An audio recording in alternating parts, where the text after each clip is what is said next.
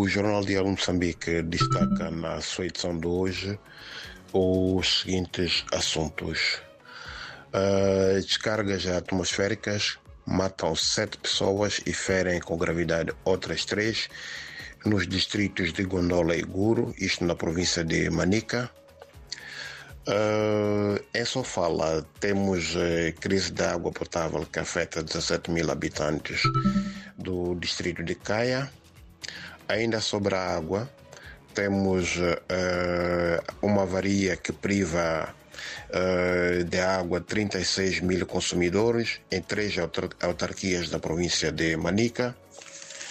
Em Gaza, uh, o regadio do Baixo Limpopo aplica cerca de 130 milhões de meticais em infraestruturas hidráulicas para o alcance das metas de produção de arroz na campanha agrícola uh, 2022-2023.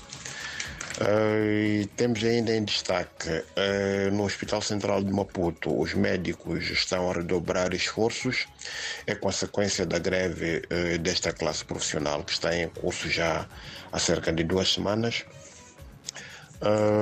e também temos em destaque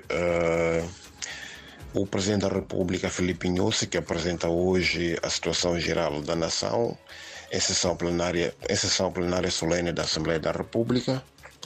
E no, na Zambésia, mais concretamente em Mocubela, uh, há um sistema de abastecimento da água que estará pronto uh, até março do próximo ano. Finalmente temos o, o desporto, uh, a disputa dos campeonatos nacionais de futebol de juniores masculinos e seniores femininos, com as equipas do Futebol Clube da Beira e Desportivo Cocorico, que vão estar na final. Por hoje é tudo, muito obrigado e até a próxima oportunidade.